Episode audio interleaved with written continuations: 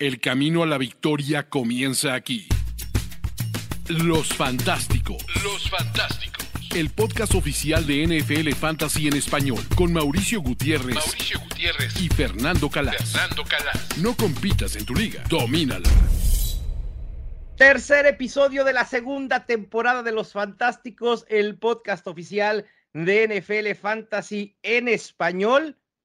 No sé cuánto nos va a llevar este episodio, Fernando Calas, porque tenemos tantos temas de qué hablar. Iba a decir que vengo recién desempacando de la Fantasy Football Expo. La realidad es que ni siquiera he desempacado. Ya hablaremos de, de cómo estuvo, los villanos para el 2022, nuestra ofensiva en serie, hablando ya de los primeros juegos de pretemporada. Y parece ser que por primera vez en la historia de los Fantásticos, el fuera de la galaxia Fantasy no va a estar tan lejano a esa galaxia. ¿Cómo estás, Fer? Todo bien, todo bien. Yo aquí preparando, yo estoy entrando ya en el ritmo ¿no? de lo que, es, eh, lo que son los drafts. Eh, no hemos, yo he hablado contigo en persona, pero no, no hemos hablado aquí en el programa, pero, pero, yo he cambiado algunas cosas de mi, de mi rutina en esta off-season, ¿sabes? O sea, yo hacía mucho, eh, bueno, para la gente que no sabe, o sea, yo juego eh, fantasy fútbol por dinero, ¿no? Por altas apuestas, tal. Pero yo antes solía jugar, empezar a draftear temprano con drafts lentos, ¿no? Que no, son, no suelen ser los drafts normales que la gente que, sabes, que lo haces en directo, ¿no? O sea, tienes seis horas para, para cada elección, entonces son drafts que, que, a lo mejor tardan dos semanas, tal. Y, y era un best ball también, un estilo de, de, de, de ligas que, que, no, que no hay agencia libre. Drafteas a 20, 28 jugadores, depende del formato, claro. y ya te olvidas el resto del año. He abandonado todo, este, eh, todo eso porque yo me di cuenta que no me ayudaba en mi proceso para las ligas gordas, para las ligas grandes de, de altas apuestas, ¿no? que, que al final las hago siempre en la última semana antes de la temporada. Yo estaba, me di cuenta que estaba tirando dinero, básicamente. Entonces, ahora yo he cambiado. yo hago drafts más pequeños, pero así como, eh, como si fueran mocks, pero que no son mocks, son en serio, pero con un valor un poco bastante más, eh, más pequeño. Claro. Eh, para ir aumentando, ¿no? O sea, al final, y entonces ahora yo estoy entrando en, esta, en este ritmo de drafts, solo drafts en directo, y, y, la verdad es que me siento muchísimo más confiado. O sea, yo creo que está muy bien, ¿no? Un poco encontrar cuál es el, la rutina que te va mejor, encontrar más o menos cuál es la estrategia que más te gusta y además empezar a draftear temprano, empezar a hacer mocks para la gente que, que esté en casa, tal, y que no, eh, porque al final eh, vas cogiendo el ritmo, vas sabiendo más o menos cuál jugador sale, en qué zona, en qué rondas. Y este año yo creo que tenemos una temporada apasionante porque hay muchísimas dudas, muchísimas cuestiones, muchísimos jugadores espectaculares que han cambiado de equipo, como Devant Adams, como Tarek Hill, como Russell Wilson, ¿no? Eh, AJ Brown. Entonces, lo que pasa cuando estos jugadores, cuando hay más incertidumbre, hay más oportunidad de que las cosas vayan bien o que las cosas vayan mal. Entonces, justo, justo, justo iba a decir eso, las oportunidades, es decir, esas dudas, esas incógnitas al final de cuentas nosotros los vemos como oportunidades para tener una ventaja respecto de nuestros rivales. Ahorita que vuelves a hablar del tema de los drafts lentos, fíjate que una de las pláticas que tuve con varios analistas en, en la expo es que nuestra percepción fue que este año los drafts lentos fueron muchísimo más lentos que en años anteriores. Quizá a lo mejor también porque hace uno o dos años todavía había estragos de pandemia y la gente todavía estaba haciendo mucho home office y podía estar más al pendiente de esos drafts lentos, pero hoy uh -huh. cuando la gente ya está muy envuelta en su trabajo, en su día a día, los drafts lentos se han vuelto tan lentos que a veces están llegando a ser no disfrutables, como dices. No, y además, muchas veces te metes en un draft lento para, yo qué sé, para decir, ah, es que no estoy drafteando, voy a draftear un draft y al final te desconcentras, sí. eh, te pilla durmiendo un día y te olvidaste de hacer el queue, ¿no? De hacer la, la cola de jugadores y te va automático. Sí. Y muchas veces cuando tienes, o sea, cuando drafteas en la parte alta o la parte baja, si te va automático, a lo mejor te va automático dos selecciones. Claro, sí, sí, sí. Y, y, yo siempre miro mis, mis, mis, equipos con draft lento al final y digo, es que no me gustan. ¿no? Entonces, ¿por qué eso? ¿Por qué te desconcentra? ¿no? Entonces, yo creo que es una cuestión de disciplina de decir, mira, no me voy a meter en más drafts, voy a hacer los drafts que pueda hacer y ya está. Entender, yo creo que es es una, una clave muy importante eh, del, del, del, del, fantasy. Es entender tus limitaciones, entender que no, claro. no, vas a estar correcto siempre, ¿no? Y que no puedes hacer las cosas, que si vas a hacerla, hazla bien, ¿no? Sí, creo que se puede. A ver, a mí, a mí me sigue gustando draftear lo más temprano que pueda, porque creo que con la información que podemos recabar, aunque sea antes de Training Camp, aunque sea antes de los primeros juegos de pretemporada, podemos tener una ventaja porque sabemos ya quién es Damian Pierce y quién es eh, eh, la competencia de Damian Pierce. Sabemos quién era Michael Pittman y estábamos esperando su breakout desde hace dos meses, ¿no? O incluso desde el año pasado y no se dio. E, ese tipo de ventajas creo que todavía las tenemos, pero sí, obviamente lo ideal es, es draftear un poco ya más cercano a la temporada regular y no por las lesiones. Eso no me parece que sea la razón. Hablando de drafts, ahora en la Fantasy Football Expo participé en el Kings Classic contra otros analistas muy, muy buenos. Quiero que me des tu opinión, Fer. No voy a hablar del Snake porque creo que el Snake me fue muy bien. Uno de los equipos de los que más se habló fue de mi equipo de auction, de subasta. Ah, ¿Sabes qué? Mira, es, es, una liga de 14 equipos, ¿no? Con tres flexes y en seis bancas. E, es decir, lo que seleccionas a partir de la ronda 10 es lo que normalmente te encuentras en waivers en una liga normal. ¿No? Te voy a decir, te voy a decir la parte bonita de y que me entusiasma de mi equipo.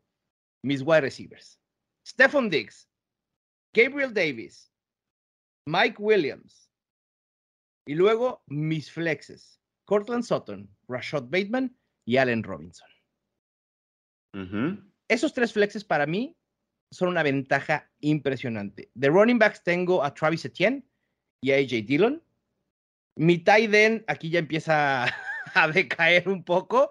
Me quedé sin dinero y tuve que ir por tight ends de un dólar. Es Noah Fant. No, no está mal. Noah no, Fant es espérate, de que la... te diga los, espérate que te diga los corebacks, Fernando Calat.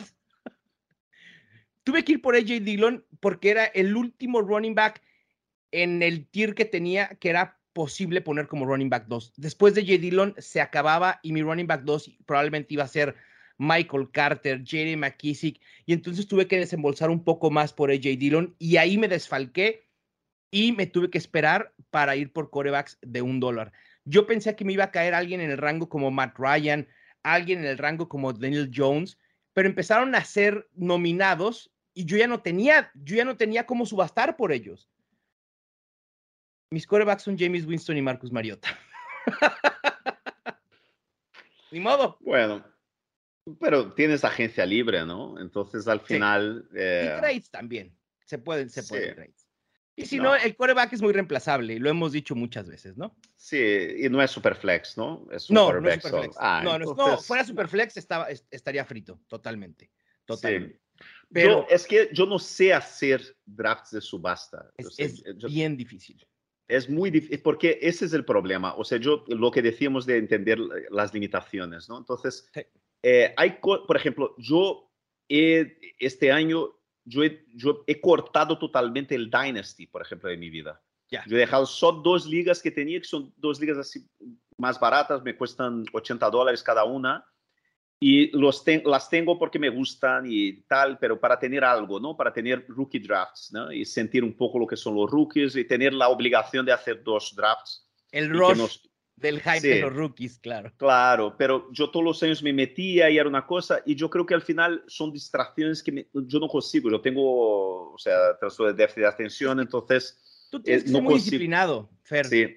Por, por el... Sí porque te, bueno, no te dedicas a esto, pero eres un jugador de fantasy profesional, por decirlo de una manera, ¿no? Que juega en ligas de mucho dinero y no puedes perder atención en tus ligas importantes por jugar eh, en Dynasty, a lo mejor uno que otro béisbol, como tú dices que los tomas como práctica, pero de ahí en más se vuelve complicado sí, jugar muchas pero me parece, me parece apasionante porque yo creo que de todas, de, todo, de sí. todos los formatos de fantasy, yo creo que es el más divertido de draftear. Sí, y principalmente debe ser muy, sí, debe ser muy divertido draftear como hiciste tú, con el grupo delante, ¿no? Con la gente ahí y, y, eso de la leche, me encantaría. Creo que para, para todos aquellos que quieren experimentar un draft diferente, anímense a ir por un draft de este tipo. Lo tenemos en NFL Fantasy. pueden establecerlo de esa manera en la configuración de su liga y creo que vale la pena experimentar. Si no les gusta, no importa, al año siguiente regresan otra vez al formato normal de Snake y listo. Los Fantásticos. Fernando Calas, vamos a hablar de los villanos del 2022. Esos jugadores que tenemos en nuestra lista negra. Y bueno, esta lista negra es e-, enorme, enorme, enorme, enorme. Pensé, pensé que iba a estar menos dramático y menos drástico. Y cuando empecé a ver los nombres dije, esto va a ser la locura total. Pero bueno. No, y Mau, allí en la, en la, Fantasy, sí. en la Fantasy Expo, ¿has hablado del tema con alguien así? ¿Preguntaste cuál, cuál era el consenso del jugador que la gente más odia este año? Ah, fíjate que hay, muchos, ¿eh? Josh Jacobs es uno, Antonio Gibson es otro, Mike Gesecki es otro, por lo que empezamos a ver en, pretemporada. Eh, obviamente, el tema de la situación del coreback en, los Browns es obvia y es complicada. Pero fíjate que más de hablar de jugadores que no nos gustaban, eh, es que, a ver, no, nos, creo que a los analistas nos encanta hypear jugadores y nos encanta emocionarnos con el potencial que pueden representar ciertos valores eh, en un draft. Y de eso se hablaba mucho más. Sí, no los... Eh, pero ese, ese, es el problema, crear narrativas. Tenemos sí, que tener mucho cuidado con crear narrativas. Ahorita en Ofensiva en Serie, justo vamos a hablar de alguna de estas narrativas y cuestiones que también se hablaron mucho en la Fantasy Football Expo. Pero bueno, Fer, vamos con tus corebacks que no quieres tener este año en Fantasy Football.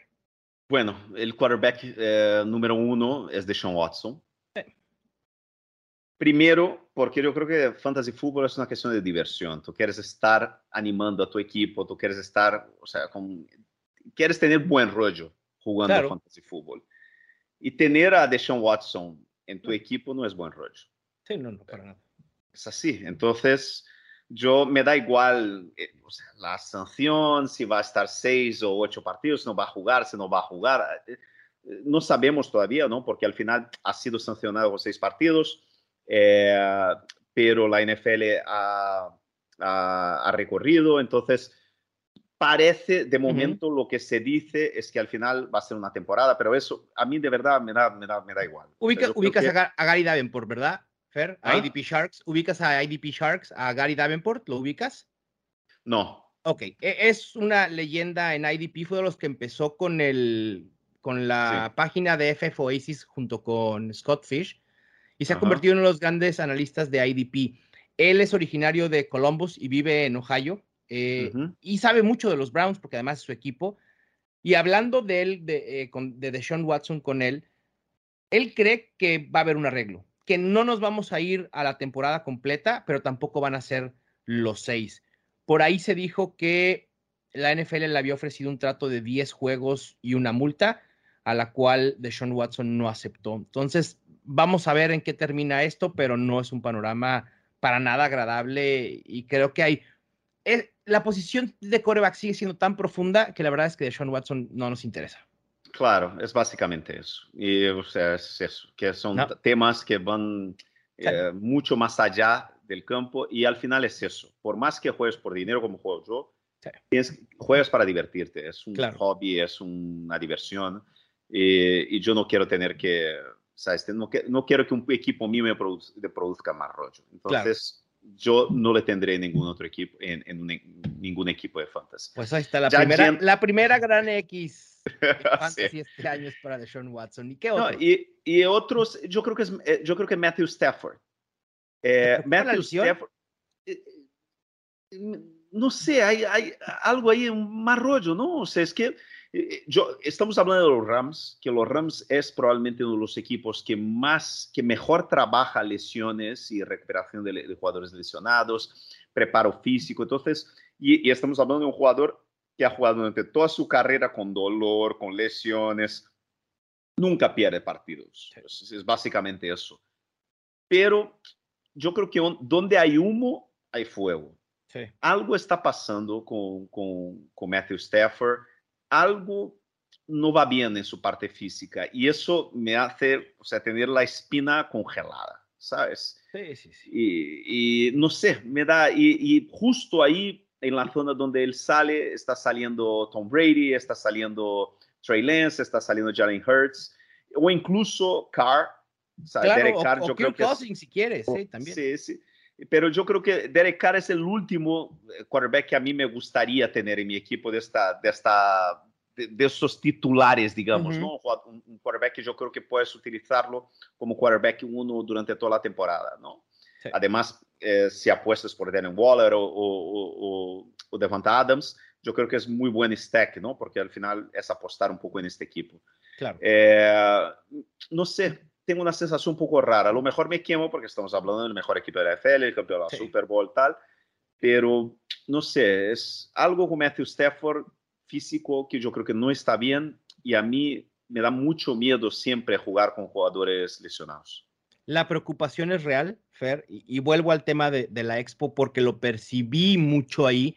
Matthew Stafford, en los drafts presenciales que pudimos tener, Matthew Stafford empezó a caer mucho y se iba como el coreback, incluso 13 o 14, yéndose Trey Lance primero, yéndose Derek Carr primero. Y la preocupación es real y eso permea también en las opciones que están alrededor de Matthew Stafford. Hace un mes decíamos, Cooper Cup es el wide receiver uno indiscutible en fantasy. Bueno, esta semana creo que podemos tener un cambio en ADP en los wide receivers y Justin Jefferson va a empezar a irse como el primer wide receiver seleccionado en fantasy fútbol. Eh, y al final, ¿sabes? O sea, por ejemplo, en, en el FFC Main Event, que es el torneo que juego yo, eh, que voy este año voy a tener dos equipos, cada equipo son dos mil, dólares, ¿no? Entonces estamos hablando ahí de un premio de un millón de dólares, es eso es, es, la World Series of Poker, ¿no? Las claro. mundiales de póker. ¿De, a cuánto va a ser la comisión para los fantásticos, Fer?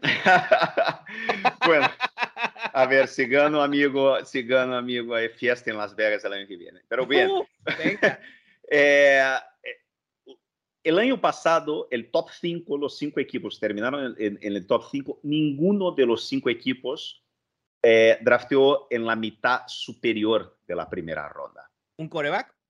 No, no, en la ah. mitad superior de la ah. primera ronda. ¿Y eso qué quiere decir? Yo creo, creo yo, que cuando drafteamos en el top 5, top 6, ¿no? De, eh, eh, o sea, vamos a ir, por ejemplo, este año con eh, Jonathan Taylor, que es el running back del año, número uno del año pasado, ¿no? Difícilmente el número uno, y, Cooper Cup, por ejemplo, que es el wide receiver número uno histórico, ¿no? El año difícilmente se repite el número uno de un año al otro. Eso es ya. Entonces, cuando le estás en cualquiera de las posiciones. de esas dos posiciones. Y entonces es algo que ya estás drafteando un jugador en su tope. O sea, al final, en la, cuando apuestas por un jugador, por lo que él hizo el año pasado, en general, eh, es una apuesta que no, o sea, o sea yo, nosotros, nuestro objetivo como jugadores de fantasy es encontrar el Jonathan Taylor de este año, el Cooper Cup de este año. Por eso yo creo que yo estoy contigo, yo creo que la apuesta en Justin Jefferson es muy buena, porque es un cambio de, de entrenadores, un cambio de filosofía, un jugador que tiene un, un, talento bestial. El caso, por ejemplo, de Jamar Chase, ¿no? Jamar Chase también, un equipo en ascensión, un quarterback joven, un talento también extraordinario. Por eso, o sea, yo creo que al final eh, volvemos a lo que hablamos en nuestro primer programa. Eh, los jugadores de fantasy están cada vez más listos, están cada vez más preparados, están cada vez más entendiendo eh, la forma de draftear. Entonces, yo creo que es normal que Justin Jefferson pase Cooper Cup, porque es, estamos buscando de alguna manera esta ventaja que tendrías drafteando el top 3, top 1, el número 1 general, pero que no lo tienes porque vas a por el jugador que fue el número 1 el año pasado. Claro. Entonces al final vas a buscar al número 1 el año que viene y yo creo que el gran favorito al número 1 el año que viene, por lo que decimos, talento, nueva filosofía, yo creo que sí, Justin Jefferson, Jamar Chase son para mí los grandes favoritos. Así es quienes no son para nada favoritos para estar en el top 12, al menos mío, de coreback, son Ryan Tannehill, que hemos visto cómo ha decaído en los últimos años por diversas circunstancias. Me preocupa en general los Titans, me preocupa Ryan Tannehill. Me preocupa más la salida de Arthur Smith y que no han podido recuperar ese potencial ofensivo, que tenían con él. Me preocupa la línea ofensiva que probablemente va a ser una de las peores ocho en la NFL cuando antes era una de las mejores diez. Hay muchas incógnitas. ¿Quiénes son las armas alrededor de Ryan Tannehill?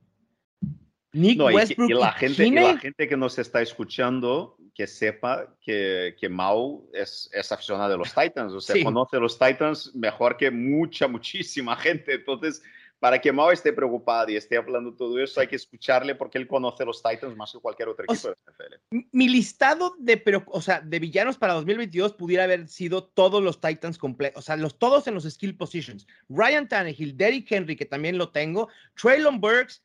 ¿Qué hace Traylon Burks jugando en pretemporada con el tercer equipo en el cuarto cuarto? Eso no hace sentido. Me acuerda, ¿Sabes qué me recuerda? Me recuerda a Nakil Harry. No, pues gracias. No, o sea, sí, un tío que, o sea, el mundo del analytics estaba sí, lo amaba. él, sabes que tenía todos los intangibles. Yo aquí con la camiseta de analytics, pero, o sea, que culpa. En aquel año yo estaba enamorado y al final es un jugador que muchas veces esos jugadores que son portentos físicos muy grandes y que ganan estamos viendo eh, J.J. Arcega Whiteside, el español, eh, que majísimo, me encanta su familia aquí de leyendas del baloncesto en España. Acaba de ser, eh, acaban de mandar de los Eagles a Seattle, ¿no? Por un cambio con un cornerback. O sea, entonces, por eso era un, poco un perfil parecido. Jugadores que no tienen explosión, que son muy grandes, que juegan como de repente power forwards, ¿no? Jugadores de baloncesto, tal es que eso no, suele funcionar en la NFL. A mí me da, me da pánico Traylon Burks este año por todo lo que dices tú y me recuerda un poco la situación de Nakil Harry. Y, no se ve por dónde y dijeran, bueno, es que es entendible porque ahí sigue AJ Brown, ahí sigue Julio Jones y se ve fantástico en training camp, dirías, ah, bueno, hace sentido. Pero cuando Traylon Burks no puede ganarle el puesto a, Nick Westbrook, a Ikini, o a Ikini, o a, I don't know, Winnie, eh, te preocupas, no hay más. Complicado, y, y, Austin Hooper de tight end, no, este equipo, eviten, e, eviten a los Titans de verdad, no me gusta nadita. Hablando de otro portento físico de wide receiver, Fer, que me preocupa este año, es DK Metcalf. ¿Qué va a pasar con él cuando se dé cuenta? Digo, creo que ya se dio cuenta que sus quarterbacks pueden ser Drew Locke o Gino Smith. Sí. Terrible complicado. Otro equipo que también es un candidato para estar en el top 5 del draft el año que viene, los Seahawks. yo, creo que eso están, o eso quieren buscar, o al menos terminar en ese top 5. Fer, de running backs tienes un listado como de, o sea, yo creo que yo ranqueo alrededor de 70 running backs cada año. Tú tienes 68 en tu lista a evitar. Ah yo voy, yo voy, o sea, primero, comenzando por las rondas altas, yo voy a evitar un jugador que fue mi ancla el año pasado, porque fue mi ancla el año pasado, eh, que fue Najee Harris. Eh, Najee Harris en segunda ronda el año pasado me, me, llevó a ganar mucho dinero con él, porque usando la estrategia de, hero running back, ¿no? Del running back ancla, pero en vez de draftearle en primera ronda, tu ancla en segunda que es una, yo creo que este año va a funcionar muy bien la estrategia con Saquon Barkley, con DeAndre Swift, quizás con Leonard Fournette también en segunda ronda. Eh, son tres jugadores que te pueden eh, cargar el equipo a la espalda por los equipos donde juegan, por su perfil. Najee Harris en primera ronda en un equipo que eh, no tiene quarterback, porque cuando tú tienes a tres quarterbacks no tienes a, ninguno. Esa es la expresión antigua. Lo hemos ¿Ah? dicho, preocúpate cuando uno de esos tres está peleando por la titularidad y se llama Mason Rudolph. Sí. Yo creo que los, los, los, Steelers van a, estar en, situaciones complicadas. Yo creo que Najee Harris no va a ser un bust total, total no, yo pero Sí, pero para, para ser drafteado, para draftear en primera ronda tu running back, yo creo que mi running back tenga potencial para ser número uno general. Entonces yo en primera ronda no quiero tener un, un, running back que quizá va a terminar, o sea, top 10, top 12. Eh, no sé, me da, me da un poco de, de juju. Y la misma situación tengo eh, con Nick Chubb a final de segunda ronda. Porque yo creo que no va a ser... Eh, Karim Hunt intentó salir y no le dejaron salir. Es, básicamente sigue ahí. Karim Hunt tiene un potencial y un talento bestial. Nick Chubb eh, no, prácticamente no participa en las jugadas de pase, entonces va a ser este medio comité, tal. Tendrá semanas muy buenas, pero yo al final de, de segunda ronda yo prefiero muchísimo más, por ejemplo, a Leonard Fournette o, o quizás a, ¿sabes? O sea, CD Lamb o a Mike Evans, que yo creo que son opciones muy buenas en, en, en primera y segunda ronda, eh, que, son, que te dan muchísimo más upside, ¿no? Más potencial que estos dos jugadores. Sí, coincido con los dos. El, tema de Harris, siempre hemos insistido, y en general esto lo hacemos todos los que nos dedicamos al análisis de fantasy fútbol, es que la oportunidad es el rey y que la oportunidad está por sobre cualquier talento. Y cuando vemos el volumen de Naye Harris, decimos, eso se tiene que replicar por la situación de los Steelers. Sí es cierto, pero hay que recordar que Naye Harris llegó hasta donde llegó el año pasado por el volumen, no por ser eficiente. A ver, es un buen running back, pero no fue un running back eficiente. Y con esta debacle que esperamos a la ofensiva, como tú decías, Najee Harris sí, probablemente tiene un piso estable y va a ser un running back top 10. ¿Por qué lo estamos seleccionando como un running back top 5?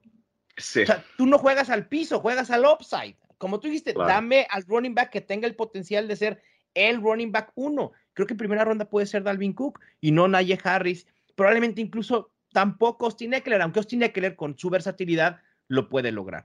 Eh, con Nick Chubb pasa exactamente lo mismo, también me preocupa. ¿A quién más tienes, Fer? Bueno, yo creo que Aaron Jones también, por lo que hablaste antes de, de, ¡Oh! Dillon. yo creo que, yo creo que los, los Packers van a correr con el balón, pero yo creo que van a correr con un mini comité. Yo creo que, yo creo que AJ Dillon es demasiado bueno para dejarle en, la, en el banquillo. En esto y yo creo que va a jugar. Y yo creo que va a jugar. Y, y, cuando va a jugar un jugador con su perfil enorme, gigante, yo creo que va a tener muchas oportunidades, principalmente en la red zone, en goal line. Eh, y yo creo que Aaron, Aaron Jones puede perder muchas, muchas carreras y muchos touchdowns en este sentido. Yo creo que es muy buen jugador. Yo creo que es tiene, eh, es distinto de Nick Chubb, tiene la parte de pases, puede ser un número uno general del fantasy, perfectamente, si por ejemplo se lesiona Dillon o algo, pero yo creo que los Packers van a usar a Dillon cada vez más porque es, es, tiene un talento extraordinario este chaval. Yo estoy de acuerdo contigo en todo lo que dijiste, Fer. Pero, y no es por crear una narrativa, ¿eh? Porque creo que creo que lo que voy a decir puede hacer sentido y, a ver si, si, intento conocer, eh, digo, eh, convencerte. A lo mejor no de quitar a Aaron Jones de esta lista, pero a lo mejor que estés un poco más dispuesto a seleccionarlo si te cae un poco más tarde. Creo que Aaron Jones tiene la posibilidad, tras la salida de Devante Adams, de ser el running back con más targets y más recepciones este año, incluso más que Christian McCaffrey. Y ese upside en ligas half PPR o PPR es impresionante porque además ya lo ha hecho. Cuando no ha jugado Davante Adams, aunque la muestra es pequeña, Aaron Jones promedia casi 23 puntos fantasy. Esos son números de running back top 3. Quizá por ahí se abra la puerta, porque las opciones por aire para Aaron Rodgers son muy limitadas con Allen Lazard, los novatos Christian eh, eh, Watson y Romeo Dobbs, Sammy Watkins. Así que Aaron Jones pudiera ser el número dos en este equipo en targets y que lo catapulte a ser un top 5. No estoy diciendo que vaya a pasar, pero creo que yo sí estoy más dispuesto a seleccionarlo en segunda ronda que tú, totalmente. Muy bien. A mí me parece. No, yo entiendo, entiendo perfectamente lo que dices. Y, eh, si, si, AJ Dillon no estuviera ahí, Claro. Eh, yo creo que yo, yo, yo, draftaría a Aaron Jones en primera ronda perfectamente. Pero solo la presencia de Jedino a mí me da, al final, no es que, yo te digo, no es un jugador que le tengo en mi lista de, de, de jugadores a no draftear, sí. pero donde está saliendo hay siempre un jugador que me gusta más que él. Un CD Lamb, sí. ¿no? Sí, sí, justo. Y, uh, o, eh, o Kyle Pitts. Ah, okay, ya. O Kyle Pitts, o Leonard Fournette. Okay. O, o, o, incluso, no sé, Michael Pittman. Hoy por hoy, ¿prefieres Alvin Kamara o Aaron Jones? Prefiero Aaron Jones, mucho más. Entonces, lo que acaba de decir Fernando Calas es que acaba de agregar a Alvin Kamara a esta lista. Sí, yo pensé en agregarlo, pero no tenía espacio, eran demasiadas líneas. Les digo que Pero son es como otro 68. jugador también que- No es sí. broma, son como 68 running backs. Sí, sí, Alvin Kamara, Ezekiel Elliott, Sí, Josh Jacobs. por supuesto. Tienen más o menos... A. Josh Jacobs, Fernando, voy a actualizar rankings hoy por la noche. Probablemente a, a Josh Jacobs lo voy a sacar de mi top 25 de running backs. Sí. Y Antonio Gibson me da un dolor en el corazón, pero también. Cada que hacemos un episodio de Los Fantásticos se pone peor el escenario para Antonio Gibson. Hoy venía de regreso, estaba en el aeropuerto toman- eh, esperando por mi vuelo y en eso recibo una notificación. Antonio Gibson está tomando repeticiones con el equipo de Ponts y yo. Eso. Ah, Eso no, o sea, no- no- mío. no puede ser. Es, Ay, Jesús. O sea, Antonio Gibson puede, ya estamos en el momento en que podemos decir que Antonio Gibson está siendo amenazado por Brian eh, Robinson en su lugar como running back uno de este equipo. ¿eh? Dios mío. Qué pena. Digo, todavía falta mucho tiempo de pretemporada, de training camps, pero hay que estar muy al pendiente. Si lo dijimos también la semana pasada, lo que nos preocupa Antonio Gibson, pero bueno, ni hablar. Eh, yo de running backs ya dije Derrick Henry y coincido con, Josh Jacobs. Vamos con los wide receivers. Ya les platiqué de DK Metcalf. A mí Drake London comienza a preocuparme. No lo vi mal eh, en lo que hizo en- en pretemporada, lo que ha hecho en training camp, pero me sigue preocupando. Al final de cuentas, es un equipo que quizá no va a poder alimentar a tantas opciones y si estamos esperando ese año enorme de Kyle Pitts, Drake London quizá no vaya a ser la estrella en fantasy que esperamos por el capital del draft que invirtieron los Falcons, sobre todo cuando tenemos la referencia de que ese capital del draft luego se significa un Jamar Chase, significa un Justin Jefferson. Y, y eso no va a pasar. Drake London puede ser un running, un wide receiver top 35, pero no lo veo eh, en el top 24. Sí, o sea, yo, yo estoy más dispuesto a draftearle porque por dónde sale, sale bastante bajo, ¿no? Entonces, como sale bastante bajo, al final el riesgo es, es, es, es prácticamente, o sea, bueno, Claro. estás apostando por un, por un Sí. wide receiver, eh, rookie, que tiene talento, eh, que bueno, si te sale bien, drafteándole, ¿qué? Está saliendo en qué? Octava ronda, novena ronda o más abajo incluso, ¿no? Claro. Eh, entonces, no sé, o sea, yo creo que no me... los Falcons, creo que no pasa, no pasa buen rollo, no pasa seguridad a nadie, pero yo creo que donde está saliendo, yo creo que tampoco es para decir, mira, lo voy lo voy a evitar, ¿entiendes lo que te digo? Claro. Bueno, yo nomás te digo que cierto equipo de cierto analista necesita de Marcus Mariota. Por eso obviamente no está en mi lista Marcus Mariota. Eh, de wide receivers, ¿a quiénes tienes, Fer? Uf, También son Yo- varios. sí, son varios, pero eh, yo, ah, bueno, en mi lista de running backs yo- faltó Clyde Edwards-Hilaire, ¿no? ¿De verdad? Fíjate, Sí. comienza, a mí comienza a entusiasmarme. Me preocupó con la llegada de Ronald Jones. Pero ahora lo que hemos visto de Ronald Jones es como Va Ronald a ser Jones se va a quedar sin trabajo, sí, ¿eh? Sí, va a ser cortado, pero bueno, o sea, yo creo que Kyle Edwards-Hilaire, eh, la preocupación que teníamos el año pasado y Sí. el año anterior, o sea, es que es, yo creo que es un jugador que es sobre, fue sobrevalorado, sobre, sobrevalorado Sí, de acuerdo. en el proceso del draft. Eh, los Chiefs le han drafteado en primera ronda cuando tenían que haberle drafte- drafteado a Jonathan Taylor. Ujú. Toda la comunidad Analytics dijo eso a los Chiefs, por el amor de Dios, draftea a Jonathan Taylor Sí, y no a Clyde Edwards-Helaire porque venía de, un, de aquel super equipo, ¿no? De, el mayor equipo de la historia, del, el mayor ataque por lo menos de la historia Ujú. De- del college, ¿no? Con Joe Burrow y con todo eso. Y bueno, eh, yo no sé, pero yo estoy cada vez más entusiasmado con Isaías Pacheco, amigo. Oh, nuestro amigo Pacheco.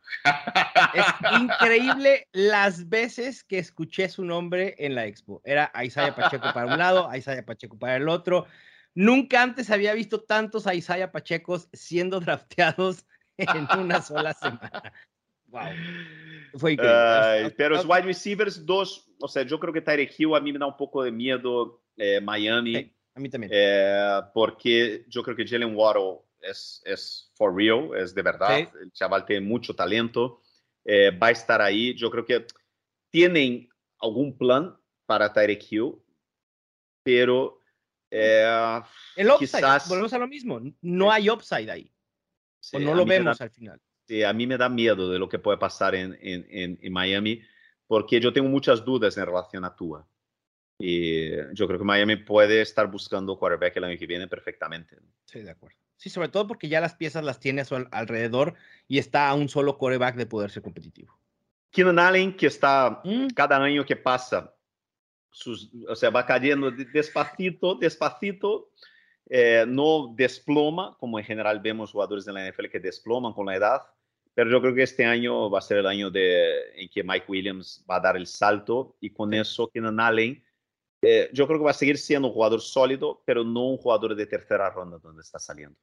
Estoy de acuerdo contigo. Si quieren invertir en el ataque aéreo de los Chargers y quién no va a querer hacerlo teniendo a, uno de los mejores corebacks jóvenes en la NFL como Justin Herbert, que también es hiperproductivo en fantasy, esperen a Mike Williams un poco más tarde y no inviertan en Keenan Allen. Utilicen ese pick para ir por un Kyle Pitts. Si quieren ir por un running back, James Conner puede estar en ese rango, ¿no? Pero Keenan Allen sí también, también me preocupa ligeramente. Y bueno, y a Mari Cooper, por todo ya lo que hablamos de, de, los Browns, no se sabe quién va a ser el, el, quarterback, eh, un equipo nuevo. No, no, no. No te gusta. y creo que en, en, el último que vas a mencionar, que es tu tight end, aquí sí vamos a tener una discusión rica. Yo, yo, yo, yo te digo una cosa, yo creo que, que Zach Ertz, eh, yo entiendo que hizo el año pasado, tal, pero yo creo que es un jugador que está en la descendente, yo creo que es un jugador que está en una situación donde le necesitaban el año pasado, le necesitaban, pero urgentemente. Pero yo creo que los Cardinals ya tuvieron toda una off-season para se organizar, ¿no? Eh, añadieron a, a Marquise Brown, tienen a Rondell Moore. Eh, yo no sé, yo creo que, yo creo que hay eh, tight ends eh, en la, en la, un poco incluso después que sale, que sale Zach Ertz, que me gustan más, que es el caso, por ejemplo, de Coquimet o de Alberto. Mm. Eh, yo, o incluso, o sea, yo qué sé, yo no Fent un poco más tarde. Son, son que a mí me gusta más apostar por el potencial que Zach Ertz más o menos en la zona donde está saliendo. A mí me encanta Albert O y, y de hecho en la ofensiva en serie, que vamos a hablar de observaciones de los primeros juegos de temporada, me fui a ver a ver si había puesto algo de, de Alberto Webunam y no, no, lo hicimos. Alberto estuvo jugando mucho con el segundo equipo de los Broncos, ¿eh? y eso me comienza a preocupar ligeramente, aunque el perfil del tight end es impresionante y creo que al final de cuentas terminará siendo productivo, pero es algo que tenemos que estar al pendiente en las subsecuentes semanas de pretemporada. Y yo te decía de Sackers, a mí sí, está Rondell Moore, quien va a cubrir la salida de Christian Kirk, está Marquise Brown, pero no hay que olvidar que DeAndre Hopkins está fuera las primeras seis semanas, que esta será una ofensiva tan prolífica y creo que llevaron a Sackers por una razón, era un equipo que su talón de Aquiles en la ofensiva probablemente era ese, el de tight end. Sackers promedió ocho targets por juego una vez que llegó a los Cardinals y yo no veo que ese número vaya a cambiar tan drásticamente. Y con esos ocho targets, puede terminar siendo un tight end top 12. Y si lo tomas en la ronda 9, creo que no te perjudica tanto. A lo mejor también coincido que Cole Kemet eh, puede ser un tight end un poco más interesante porque tienes que invertir mucho menos, pero yo sí estoy dispuesto a llevarme a, a Zach Ertz en novena décima ronda, sin dudas.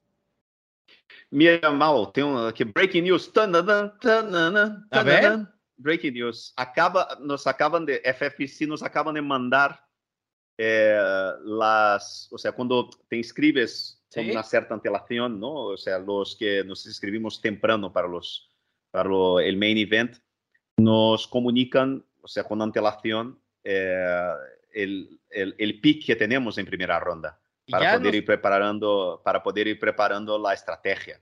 ¿Y ya sabemos? Entonces, ya sabemos, me acaba de llegar el correo. ¿Y yo voy a tener dos equipos.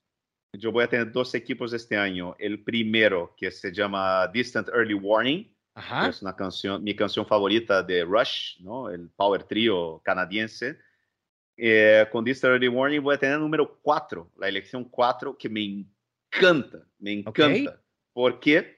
porque en la 4 vas a pillar del top 4 el que, el que sobre, entre comillas, ¿no? el que te quede. Claro. O sea, Jonathan, o sea, porque el top 4, ¿quiénes son? Jonathan Taylor, CMC, eh, Justin Jefferson, Justin Jefferson o Jamar Chase o Cooper o Cup. Jamar Chase, exacto. Top 5, ¿no? El top 5 Cooper Cup.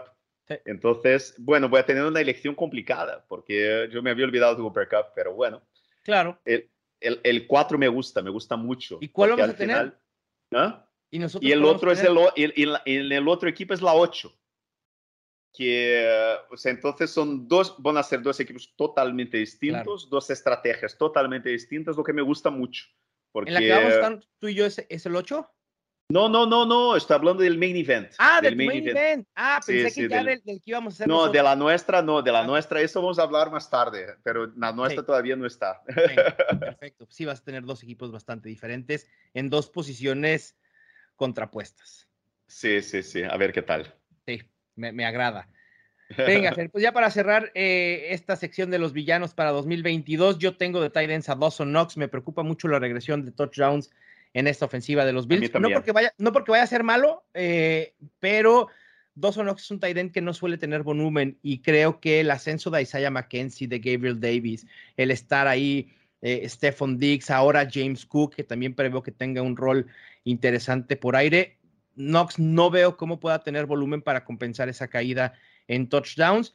Y ahora Mike Gesecki, que pues muchos los, lo perfilaban como un talent top 12. Ahora en esta nueva ofensiva en Miami, sabíamos que por la llegada de Tyreek Hill y el establecimiento de Jalen Waddle probablemente iba a estar jugando poco en el slot.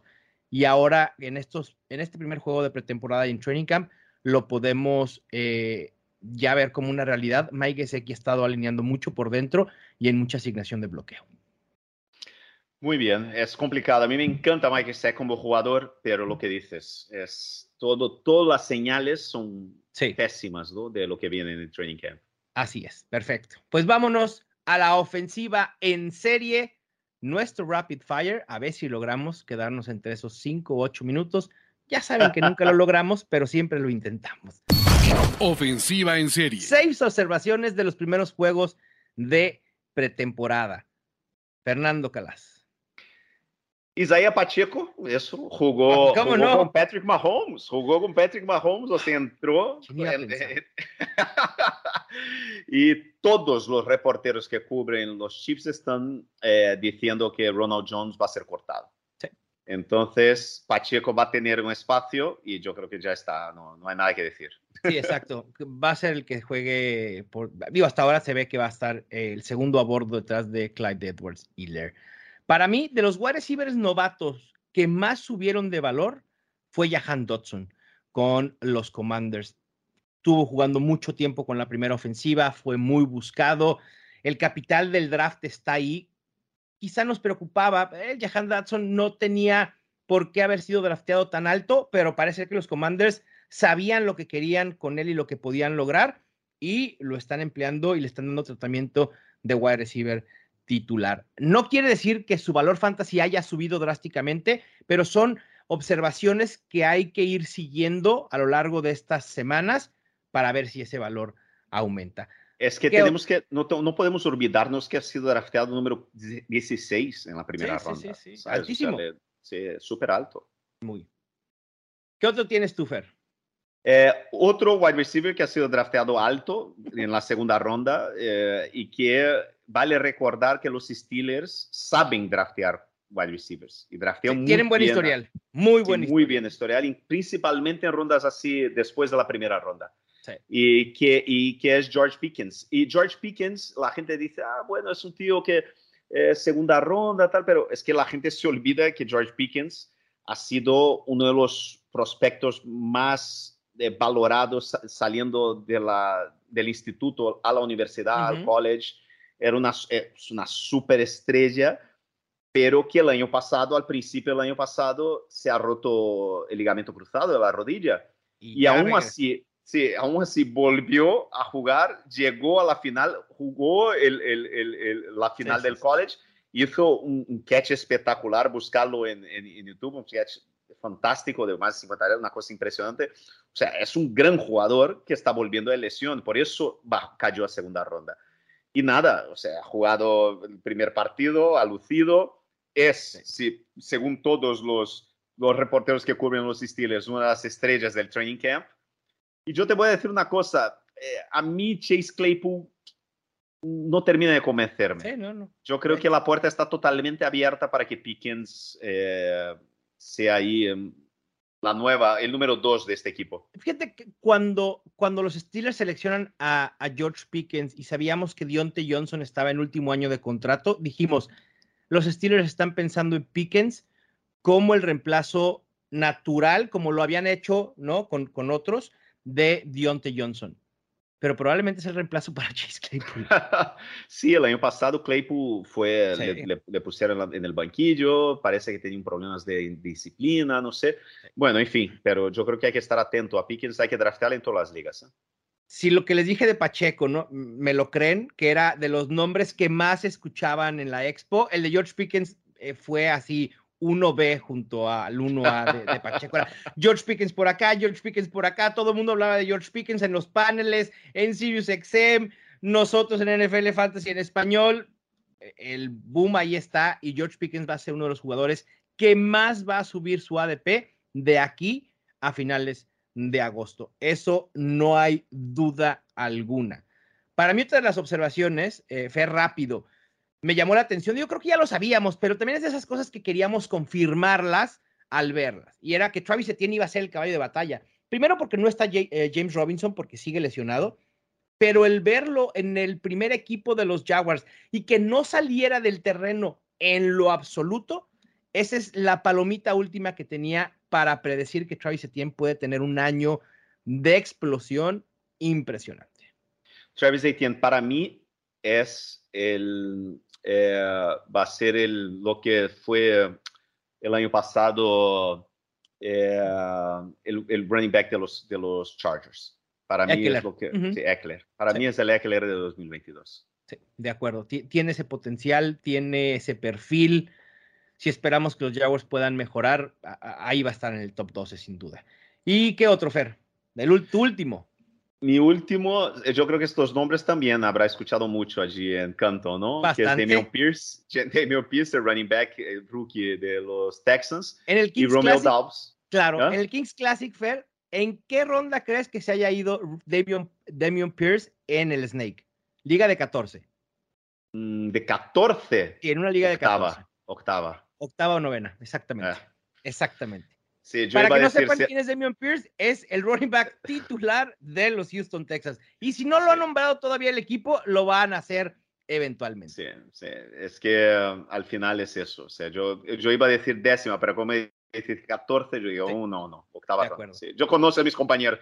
Muchos de los que estaban allí van a draftear conmigo el main event. Así es. Yo sé muy bien cómo draftean estos. sí, totalmente, totalmente. Yo sé perfectamente lo que pasa por la cabeza de estos desgraciados. Y Romeo también está rompiéndola y está recibiendo.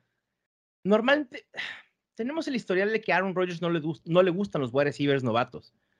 Pero cuando todos los días Aaron Rodgers habla de Romeo Dobbs y Chris Watson está lesionado, tenemos que poner atención. No hay más.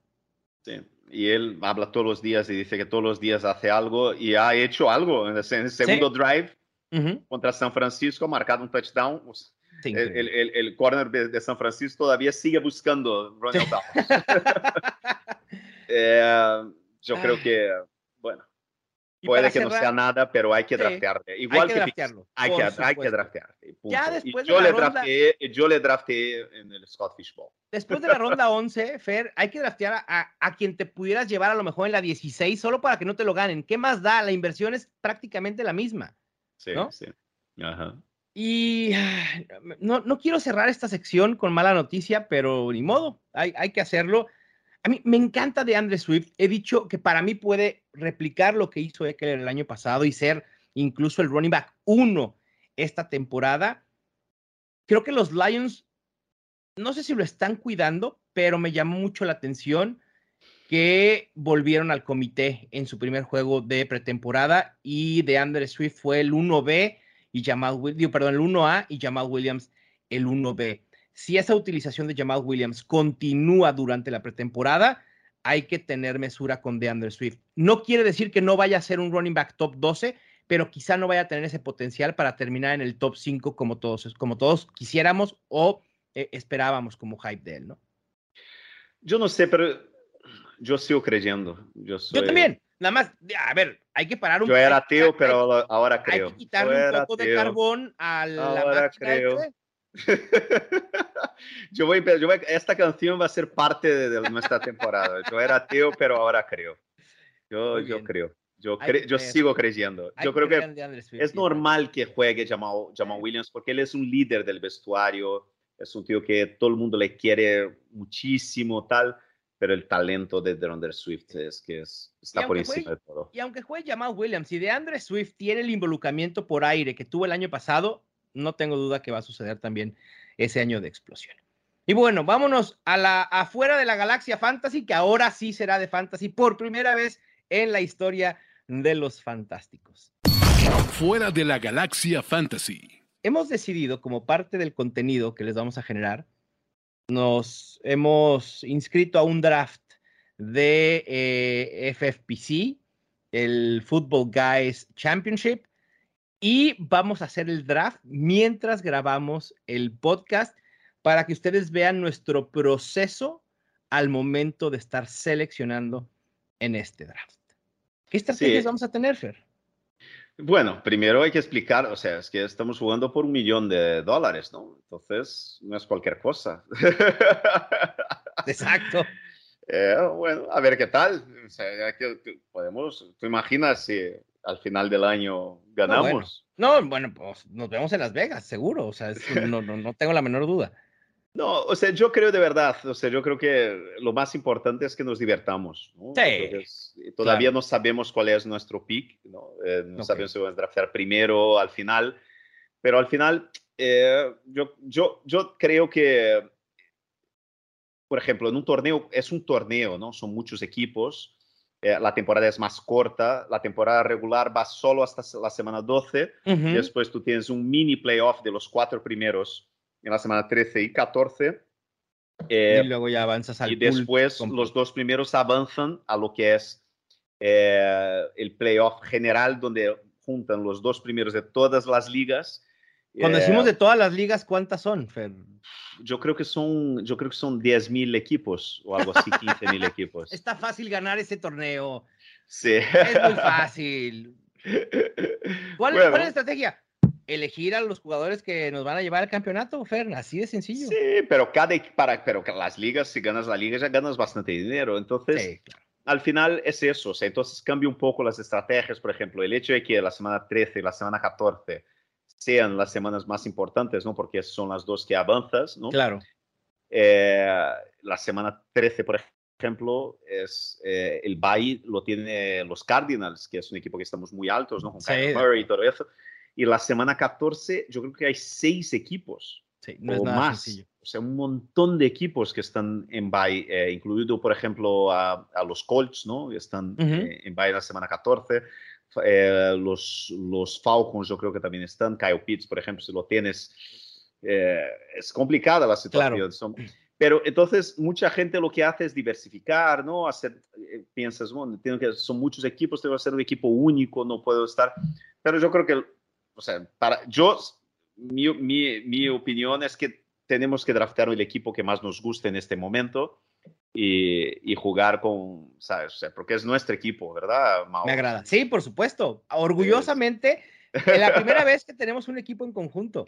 Por eso. Y obviamente que hay que divertirnos, sí, obviamente. Sí, sí, sí. Y, y es más, que sea no solo tuyo y mío, Fer, sino de toda la comunidad de los fantásticos que nos escucha. Sí, que cada, y podemos, que cada semana podamos enganchar con ellos y que nos digan, hey, ¿cómo les ha ido? y demás, eso estaría increíble. Vale, perfecto. No, y eso hacer al final del, del, programa un poco contar, o sea, cómo nos ha ido, si hemos ¿Sí? ganado, si no hemos, o sea, quién hemos drafteado, quién hemos eh, añadido en agencia libre. O sea, yo creo que va a ser divertido seguir este equipo durante la temporada. Claro, no se pierdan ese episodio, de verdad va a estar muy divertido y estoy seguro que van a aprender muchísimo. Fernando Calas, te mando un abrazo. Otro, cuídate. Venga, con esto terminamos este episodio de Los Fantásticos, el podcast oficial de NFL Fantasy en español, presentado por Betcris. Muchas gracias por escucharnos. Suscríbanse al podcast si no lo han hecho. También regálenos un follow en Twitter en arroba NFL Fantasy ESP. Ahí es donde vivirá la gran mayoría del contenido que vamos a estar generando este año. También en la app, obviamente, pero en Twitter se van a enterar de más cosas. Nos escuchamos pronto. Suerte en sus drafts, excepto si juegan contra nosotros. Ya tienes todo lo que necesitas para dominar tu liga. Los Fantásticos. Los Fantásticos. El podcast oficial de NFL Fantasy en español. Con Mauricio Gutiérrez y Fernando Calas. Productor ejecutivo Luis Obregón. Producción y voz en off Antonio Semper. Una producción de primero y diez para NFL.